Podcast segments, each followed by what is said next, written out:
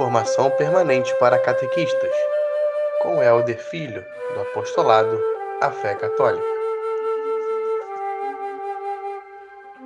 Saulo. Saulo era judeu. Apesar que Saulo ele era judeu e tinha descendência romana também. Né? Como hoje uma pessoa é do Brasil e tem um passaporte italiano, por exemplo. Mais ou menos assim. Tá bom? Então os judeus se reuniram e falaram: olha, a gente tem que resolver esse problema aí, a gente tem que resolver esse problema, a gente tem que fazer uma Bíblia para nós. Nós temos que definir uma Bíblia para nós. Porque já começou aí, os católicos aí começou a fazer uma Bíblia já. Então vamos reunir aqui, né? Aí até fala aí, ó, isso porque nessa época começava a surgir o Novo Testamento com os evangelhos e as cartas dos apóstolos, que os judeus não aceitaram. Vira a folha aí. Sim.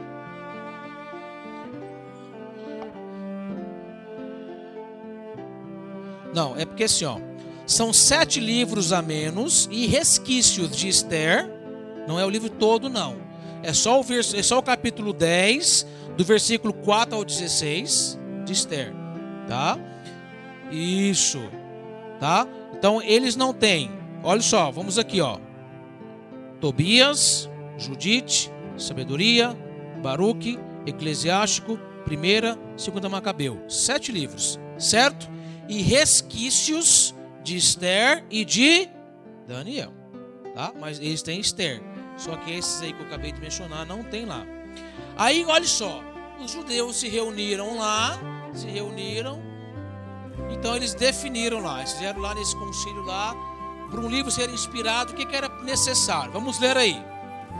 Neste sínodo, os rabinos definiram como critério para aceitar que um livro fizesse parte da Bíblia o seguinte: o que, que foi? Primeira coisa. A primeira coisa tinha que ter sido escrito na Terra Santa, lá na Terra de Canaã. Segunda coisa. Nem aramaico e nem em grego.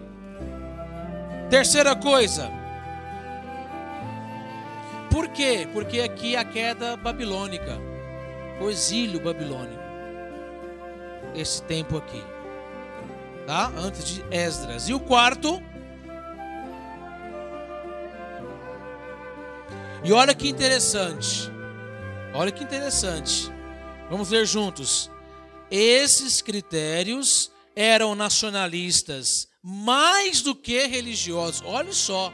Então eram aspectos jurídicos, eram critérios políticos, melhor dizendo. Tinha nada a ver com religião. Era simplesmente uma situação de pensar assim: olha, eu sou de cá e eles são de lá. Era uma divisão. Fruto do retorno do exílio da Babilônia. Por que que acontece? Quando, quando cai Babilônia, acontece uma mistura entre os povos. Então, para os judeus, essa mistura foi ruim. Porque o que, aconteceu? Eles começaram a contaminar os judeus. Então eles acharam que aquelas pessoas começaram a contaminar. Então eles foram contaminados. Ah, então não pode. Então tem que ser na Terra Santa. Eles acharam que estavam vindo com ideias malucas. E assim por diante. Tá bom? Por esses critérios, não foram aceitos na Bíblia judaica da Palestina os livros que hoje não contam a Bíblia protestante citado antes. Agora olhe só. Olha que fantástico. Acontece que em Alexandria, no Egito, cerca de 200 anos antes de Cristo, já havia uma forte colônia de judeus vivendo em terra estrangeira e falando grego. Os judeus de Alexandria, através de 70 sábios judeus, traduziram os livros sagrados hebraicos para o grego entre os anos 250 e 100 antes de Cristo, antes do sínodo de Jâmia, 100 depois de Cristo. Surgiu assim a versão grega chamada Alexandria, ou dos 70. É, a, é essa e essa versão dos 70 incluiu os livros que os judeus de Jâmia, por critérios nacionalistas, rejeitaram. Então, olha só, olha só. Havia então, no início do cristianismo, duas Bíblias judaicas. Uma da Palestina, que é a restrita, que é essa só com 66 livros, e a Alexandria, que a Bíblia completa, que é a versão dos 70. Então tinha duas Bíblias. Tinha duas Bíblias. E aí diz o seguinte: os apóstolos e evangelistas optaram pela Bíblia pela Bíblia completa. Inclusive, aí no nosso próprio texto, no próximo parágrafo, vamos ler juntos, das 350 citações do Antigo Testamento que há no Novo, 300 são tiradas da versão dos. Então, os apóstolos usavam a Bíblia dos 70. De 350, 300 citações eles tiraram dessa Bíblia aqui, ó. Dessa aqui. O tudo que os apóstolos escreveram aqui, 350 citações, 300 ele tirou daqui. Então, isso dá certeza para nós que os apóstolos usaram a Bíblia completa.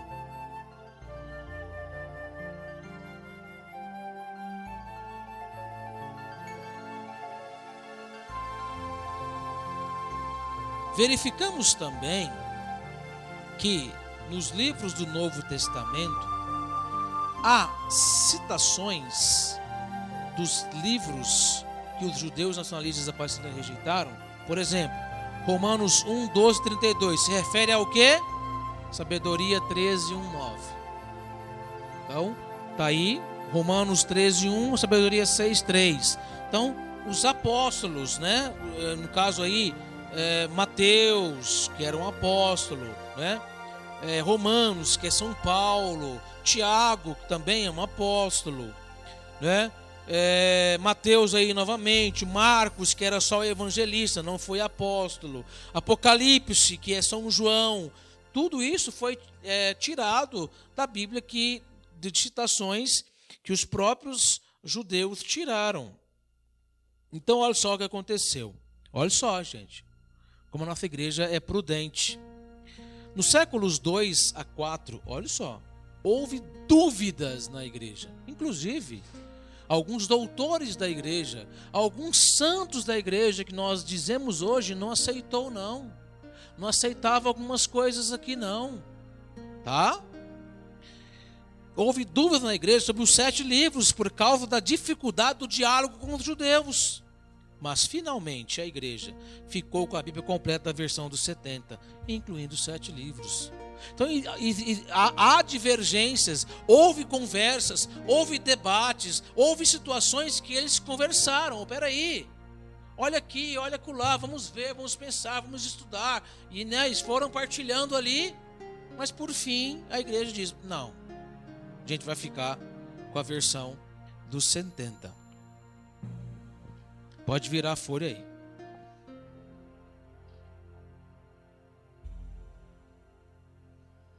E olha só que interessante. Olha só que interessante. Por outro lado, é importante saber também que muitos outros livros que todos os cristãos têm como canônicos não são citados nem mesmo implicitamente no Novo Testamento. Por exemplo, Eclesiastes, Esther, Cântico dos Cânticos, Esdras, Neemias, Abidias, Naum, Ruth. São livros inspirados, segundo os judeus, e a igreja também não cita nem de forma indireta. Outro fato importantíssimo é que nos mais antigos escritos dos nossos santos padres da Igreja Patrística, os livros rejeitados pelos protestantes deuterocanônicos, como eu já havia falado, são citados como Sagrada Escritura. Olha o que diz São Clemente de Roma, o quarto papa da igreja. Olha o que ele escreve, citando Judite, Sabedoria, fragmentos de Daniel, Tobias e Eclesiastes, livros rejeitados pelos protestantes. Ora, Será que o Papa São Clemente se enganou e com ele a igreja? É claro que não. Da mesma forma, o conhecido pastor de Hermas, no ano 140, faz amplo uso de Eclesiástico e do segundo Macabeus. Santo Hipólito comenta o livro de Daniel com os fragmentos deuterocanônicos editados pelos protestantes e cita como Sagrada Escritura sabedoria, Baruch, Tobias 1 e 2 Macabeus. Lembrando que esse ano aqui nem tinha protestantismo ainda. No 134 não tinha protestantismo, tá?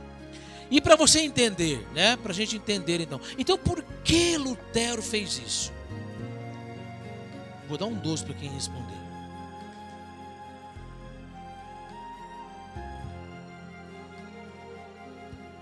Por que Lutero então rejeitou? Por quê? Quase igual o judeu, só que é um pouquinho mais burro. Só para falar, eu sou diferente. Só para isso. Só para só isso. Eu sou diferente de vocês.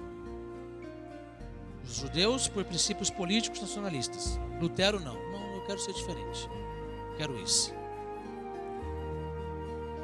Lembrando que ele mesmo traduziu os sete livros. Né? Ele mesmo. Bom, inclusive aqui, alguma parte aqui vai estar escrito isso aí. Aí, ó, tá aqui, ó.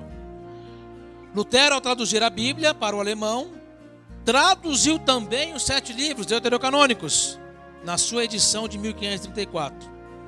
E as sociedades bíblicas protestantes até o século até o século 19 incluíam os sete livros nas edições da Gente, o problema do protestantismo pior, pior, pior, pior, pior, pior, pior e pior, pior, século 20 para cá. Tá bom? Antes do século 20 era uma coisa mais assim, mais dialogável, né? O batismo era válido, tinha, tinha coisas assim que dava para dialogar, né? Hoje não. Hoje é muito raro você achar uma igreja né, protestante que tem raízes, né? É, que, assim, que tem ainda. Porque é mais ou menos assim, gente. Deixa eu tentar explicar para você. Apesar que o protestantismo é uma ruptura bem grande mesmo, né? Então, assim, a igreja, né, é como uma árvore, né? Tem lá os ramos. Então, é, o que é um cisma? O cisma é uma divisão, é uma ruptura, né? Então, uma pessoa ele sai. E é, o que acontece hoje já tem o cisma do cisma, o cisma do cisma, o cisma do cisma. Por exemplo, né?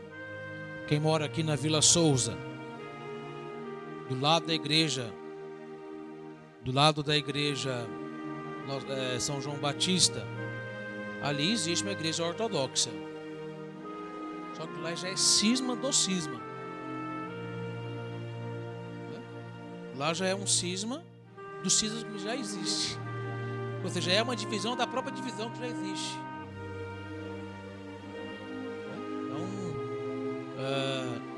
Existia uma questão, existia um diálogo, né? Mas do século XX para cá, né, que foi essa explosão neopentecostal, que a gente dá o um nome, né? E surgiram essas igrejas aí que a gente sabe aí, não precisa nem citar, para não dar ibope para o capeta, né? A gente não está aqui para isso. Então aí surge essas religiões, né? Se você pesquisar aí, mais de 150 mil denominações protestantes no mundo. Mais de 150 mil denominações protestantes hoje no mundo. Tem uma igreja que chama. Tem uma igreja que chama Cuspe de Cristo. Cuspe de Cristo. Aqui em Goiânia, ali na Ricardo Paranhos, tem uma igreja que chama Bola de Neve pra você ver. Mas não entra não. Só na porta.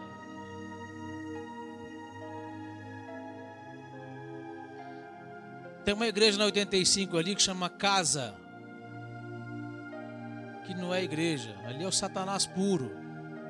Lá é o seguinte. O que que lá? O que que lá pode? Pode tudo.